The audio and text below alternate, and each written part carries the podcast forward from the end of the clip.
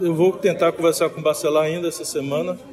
Da relação pessoal com ele não tem nenhuma alteração. Agora, a relação partidária, é, não tem como manter uma relação partidária na medida em que é, a pessoa está num partido daquele que é responsável por esse caos que o Brasil vive. Tem dois grandes responsáveis por esse caos.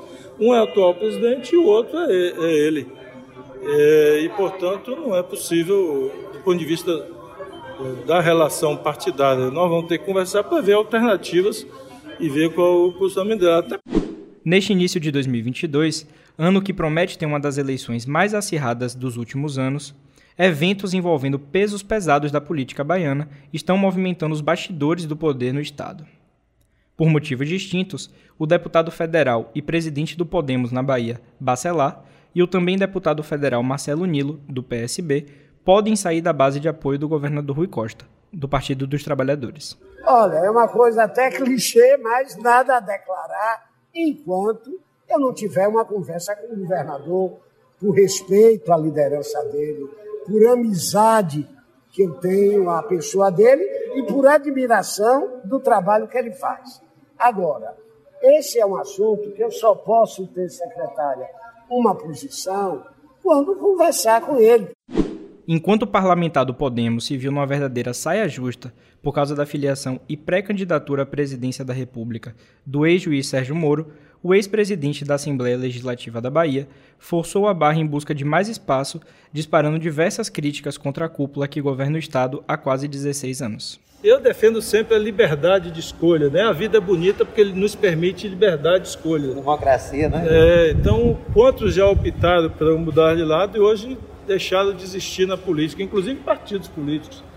Hoje, se a gente olhar para algumas siglas, o que elas eram no passado recente, e o que são hoje. Não são nada. Não tem um vereador na capital, não tem um deputado cidadão, não tem um deputado federal, não tem nada.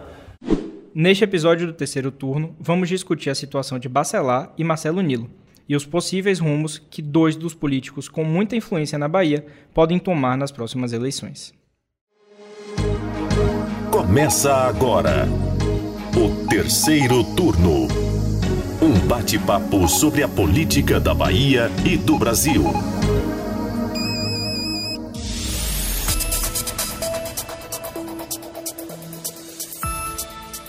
Eu sou Gabriel Lopes e comigo para a gravação do podcast de política do Bahia Notícias, os repórteres do site Lula Bonfim. Olá, gente. E Anderson Ramos. Olá, pessoal. Bom, aquele pedido que você já sabe antes da gente começar o episódio dessa semana, para você que ouve aqui o terceiro turno, é que siga a gente nos tocadores de podcast. Nós estamos no Spotify, Deezer, Apple Podcast e Google Podcast. Bom, se há por aí quem defenda que as relações e costuras nacionais não influenciam o espectro político local, por outro lado, já ficou claro o impacto disso nas alianças regionais, né? O deputado baiano João Carlos Bacelar que o diga. Para entendermos um pouquinho a situação em que Bacelar, o do Podemos, está nesse momento com o grupo político de Rui Costa e Jacques Wagner, é preciso voltar um pouquinho no tempo. Desde o finalzinho do ano passado, uma tensão foi criada na relação entre Bacelar e Rui Costa por causa da chegada do ex-juiz Sérgio Moro ao Podemos, partido que Bacelar preside aqui na Bahia. Moro chega com a pompa de pré-candidato ao Palácio do Planalto, ainda pintado como uma terceira via, né, uma alternativa a essa polarização de Lula e Bolsonaro, né, Lula? É, Gabriel. Em dezembro de 2021, o governador da Bahia chegou a dizer que, diante desse fato, a situação do Podemos em sua base precisaria ser discutida, né?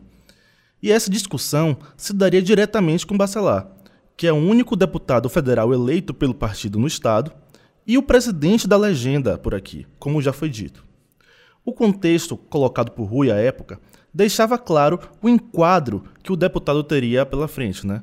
O petista disse que não havia nenhuma alteração na relação pessoal com Bacelar, mas que não teria como manter uma relação partidária. É, a própria eleição dele vai estar em risco se ele continuar lá, porque é, nenhum deputado, exceto Isidório, todos os outros precisaram de voto de legenda para se eleger, todos os outros.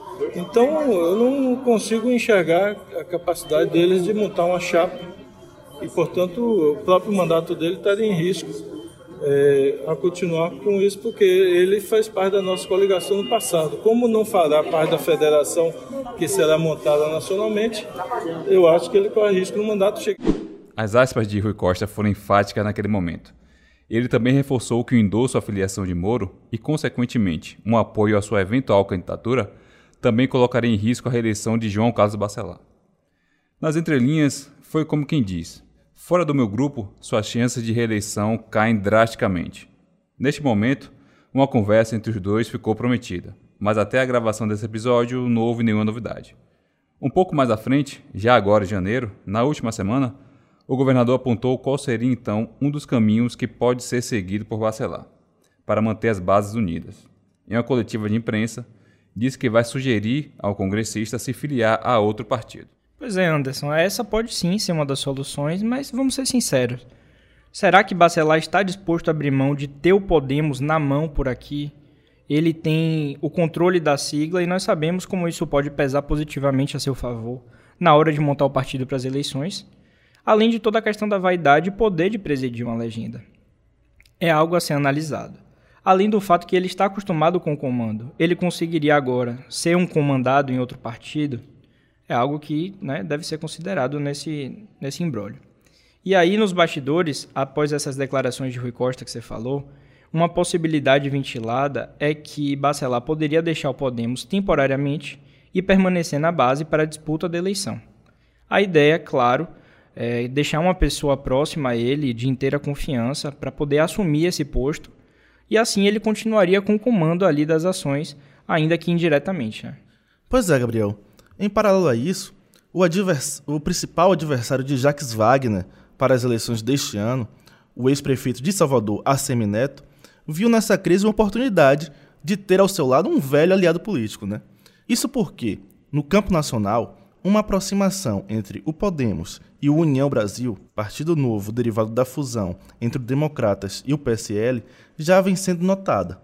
E a tendência é que o União Brasil abrace a candidatura de Moro. A decisão deve ficar para a janela partidária, é claro. Nos bastidores, há quem diga que essa possibilidade pode causar uma reviravolta e culminar com a chegada de Bacelar para a base de Neto, junto com Podemos. Fontes ouvidas aqui pelo Bahia Notícias, que têm acompanhado de perto essa situação, apontam dois desafios nesse cenário. Um, a montagem do partido e dois, a reeleição de Bacelar como federal. Então, pessoal, vale lembrar que essa aliança com Neto não seria algo inédito e já foi ventilado em outras ocasiões. É importante fazer um parêntese aqui para lembrar que, pelo grupo de Neto, Bacelar se elegeu deputado estadual pelo antigo PTN lá em 2006 em 2010, após ser reeleito, se licenciou para assumir a Secretaria de Educação de Salvador, já na gestão de João Henrique. O rompimento veio em 2013, já na administração de ACM Neto Salvador, quando Bacelar deixou o Democrata para caminhar com o grupo liderado por Rui Costa. Mas voltando ao leque de opções no baralho de Bacelar, com o passar dos dias, o governador Rui Costa continuou explorando possibilidades para o seu aliado. Um dos partidos que passou a ser ventilado para receber o deputado é o Avante em uma forma clara de mantê-lo na base governista. O BN procurou o presidente estadual do Avante, o pastor Sargento Isidoro. Ele chegou a dizer que o partido está de portas abertas, mas seriam necessários alguns ajustes para analisar a viabilidade eleitoral. Isso porque Isidoro defendeu o diálogo com o deputado estadual Tum, que, segundo ele, chegou primeiro e bebe água limpa quem chega primeiro. A montagem do partido depende de Tum, como o próprio Isidoro disse. Muito boa essa aspa de Isidoro, inclusive, né? E é aí que a chance de Bacelar desembarcar no Avante empaca, né? Você falou do deputado Tum. Depois disso, Tum foi a público para rechaçar a possível movimentação de Bacelar e chegou a dizer que a chegada dele pode ameaçar o projeto já definido pela legenda para 2022. Seria ali a, as costuras, amarrações que Tum vem construindo para poder dar mais visibilidade ao Avante. Ele planeja é, uma chapa competitiva com chance de eleger três deputados federais e três nomes para a Assembleia Legislativa da Bahia, né? encorpando aí a legenda. Mas, afinal, Lula, com esse cenário montado, o que Bacelar falou disso tudo, hein? Não falou muito não, viu? no início desta semana, o nosso colega Anderson pediu um posicionamento a ele sobre essa situação. A resposta foi bem clichê, como o próprio definiu. abre aspas, nada a declarar enquanto não tiver uma conversa com Rui, fecha aspas. Na declaração, deu para notar ali um quê de incômodo do deputado, principalmente pelo tom adotado pelo governador em apontar os seus caminhos. Sobre as chances de marchar com Neto, ele disse que político conversa com todo mundo. Vamos ouvir rapidamente um trecho do que ele disse na entrevista. Porque ele deu, emitiu uma opinião publicamente que eu respeito, mas que eu tenho também a minha opinião. Então nós precisamos conversar para chegar a um denominador comum. E olha, pessoal, a relação entre os dois já enfrentou alguns desafios também, viu? Acho que vocês lembram das arrumações para a eleição de 2020 para a Prefeitura de Salvador. Havia ali uma expectativa de Bacelar para uma acomodação no campo governista, mas o filme foi diferente. Vocês sabem o resultado. Em meio a tantas indefinições e demora para o lançamento de um nome oficial, Rui escolheu a Major Denise como candidata e as chances do seu grupo esvaziaram. Bruno Reis do DEM levou a disputa com margem bastante considerável. Só que aí, meus amigos, nós fizemos essa breve cronologia, mas tivemos uma atualização hoje, quarta-feira, dia que estamos gravando o episódio. O interlocutor do Podemos em Brasília passou a informação que o indicativo oficial da sigla é pela permanência de Bacelar, mas apoiando a candidatura de ACM Neto e do juiz Sérgio Moro. Essa movimentação reforça parte do que já falamos aqui sobre esse namoro entre União Brasil, nova sigla derivada da fusão entre DEM e PSL e o Podemos. Pois é, a gente já estava com o tema definido, encaminhado do, episódio dessa semana, e aí lá na quarta-feira, no dia da gravação, a gente teve essa atualização, né? Tivemos que incluir aqui também essa informação que veio dos bastidores. E agora, né, Bacelar já disse que é silêncio até conversar com o Rui Costa, nos resta esperar. Não adianta procurar ele para um posicionamento nesse momento. Tem que aguardar realmente essa reunião com o governador. Ele disse que, é, por respeito a Rui, vai esperar esse contato. Então vamos aguardar para decidir, para ver o que ele decide, né? Vamos seguir atentos, pessoal. Mas é, fica, se sai, né, o que é que ele vai ponderar. E aí a gente chega aqui nesse momento, lá no começo do episódio, a gente falou sobre a influência nacional nas regionalizações políticas, e agora a gente vai trazer a situação de um outro velho conhecido do público baiano, que é Marcelo Nilo, também deputado federal pela Bahia e ex-presidente da Assembleia Legislativa da Bahia. No caso de Nilo, não foi a chegada de um outro nome que mexeu com seus planos, mas sim como ele mesmo se colocou nessa situação assim delicada, digamos. Essas duas figuras, Bacelar e Nilo, no mesmo episódio, têm tudo a ver. Nós mostramos que o primeiro já esteve ao lado de Neto. Já Nilo sempre foi o cão de guarda de Jacques Wagner, né, no seu período de alba, e viveu bons tempos na época do governo petista.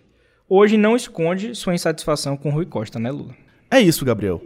Também no final de 2021, nós publicamos no Bahia Notícias que pessoas próximas a Semineto estariam tentando convencer o democrata a aceitar Marcelo Nilo na chapa para disputar uma vaga no Senado, deixando para trás sua presença na base petista. Hoje, Marcelo Nilo é deputado pelo PSB. À época, Nilo confirmou ao Bahia Notícias que se reuniu com o ex-prefeito de Salvador, mas deixou claro que não chegou a receber convites. Nilo prega né, que tem uma boa relação com a cúpula governista. Mas não é nenhum segredo, todo mundo sabe, que essa relação carrega mágoas por parte do socialista. Lá em 2018, ele reclamou do tratamento recebido de Rui Costa, que, em sua avaliação, prestigia demais partidos como PSD e PP, esquecendo os demais aliados, a exemplo do PSB, que é o seu partido. Né? Ele declarou, inclusive, que desse jeito era melhor virar oposicionista. Em 2020, o discurso se repetiu e ele voltou a deixar claro a sua insatisfação. Disse que o PSB era um partido injustiçado por não compor a chapa majoritária. Todo mundo quer um espaço, né? Quando fala em majoritária, o pessoal fica doido. O pessoal se atiça. Na hora de compor majoritária, meu irmão, sai de baixo. Com certeza. Agora, um ponto, um ponto interessante a ser comentado nesse caso de, de Nilo, né? Se o PSB tivesse um espaço na vaga majoritária, seria de Nilo? Eu acredito que não. Acho a, que gente, é... a gente vai falar um pouquinho mais à frente, é mas é, da Mata. é esse eterno sonho de Nilo de ser senador, né? A gente vai abordar isso já já. Pois é, seria ele o nome? Lidse, né? É, como você falou, a leitura é essa. Pois é. Pois é, meus queridos. E Isso passa pela eterna vontade de Nilo em ser senador. A novela sobre a situação dele ganhou novos capítulos quando foi divulgada a informação que ele seria escolhido para ocupar a vaga para a disputa ao Senado na chapa encabeçada por ACM Neto. Para tanto, Nilo chegaria ao MDB e a movimentação representaria uma conquista para Neto, que vem disputando o apoio dos MDBistas palmo a palmo com o PT. O deputado federal voltou a conversar com o BN e novamente tirou o corpo das especulações ao dizer que nenhum convite havia sido feito. Sou independente, chegou a me dizer durante a entrevista. Com o nome envolvido no assunto, o MDB tratou de descartar uma indicação de Marcelo Nilo para a majoritária. Integrantes da sigla avaliam que a filiação dele seria uma peça de ficção científica. A legenda, inclusive, teria condicionado participação na chapa à indicação de um MDBista nativo. Um dos integrantes atribuiu à história toda a sanha antiga de Nilo em participar da majoritária. Foi o que a gente estava falando aqui, né? Esse eterno sonho de Marcelo Nilo em compor ali majoritária, Mas, disputa é... pelo Senado. Ele, ele, ele, sempre diz, né, que lá em 2014 e tal, quando ele ainda tinha um maior poder, né, por, por estar na, na presidência da Alba, é, a CM Neto chegou a convidá-lo e tal, ele negou. Então, parece que esse convite, essa vontade vem desde lá de trás e como ainda não se concretizou, é algo que ele ainda busca, né? Tá guardado nele ali. É talado ali na garganta dele. Sempre que tem oportunidade, ele fala de vaga na majoritária. E na semana passada, Anderson, Nilo também teve que ouvir da boca de Wagner, a quem tem como maior político que ele já conheceu, que a possibilidade de ele se juntar a Semineto seria um final ruim para ele. Segundo Wagner, nada foi conversado. E se essa for vontade de Nilo, ele lamenta. É o famoso só lamento, né? Não, não conversei com ele, estou esperando ele comunicar. Se for essa a vontade dele, eu só vou lamentar porque eu acho que é um, é um final é, ruim para ele, para a carreira toda que ele fez durante a vida toda dele. Eu, na verdade, não acredito. Tem muito boato, por isso que eu digo, nessa época é muito comentário, o outro lado está nervoso, porque não tem caminho nacional. Então está procurando alguma notícia que possa ser alguma bomba, alguma coisa assim. Então o objetivo é vamos tirar alguém de lá. Pois é, e vocês ouviram aí esse trechinho do, da fala de Jacques Wagner, e para Nilo a receptividade deve ter sido péssima, né?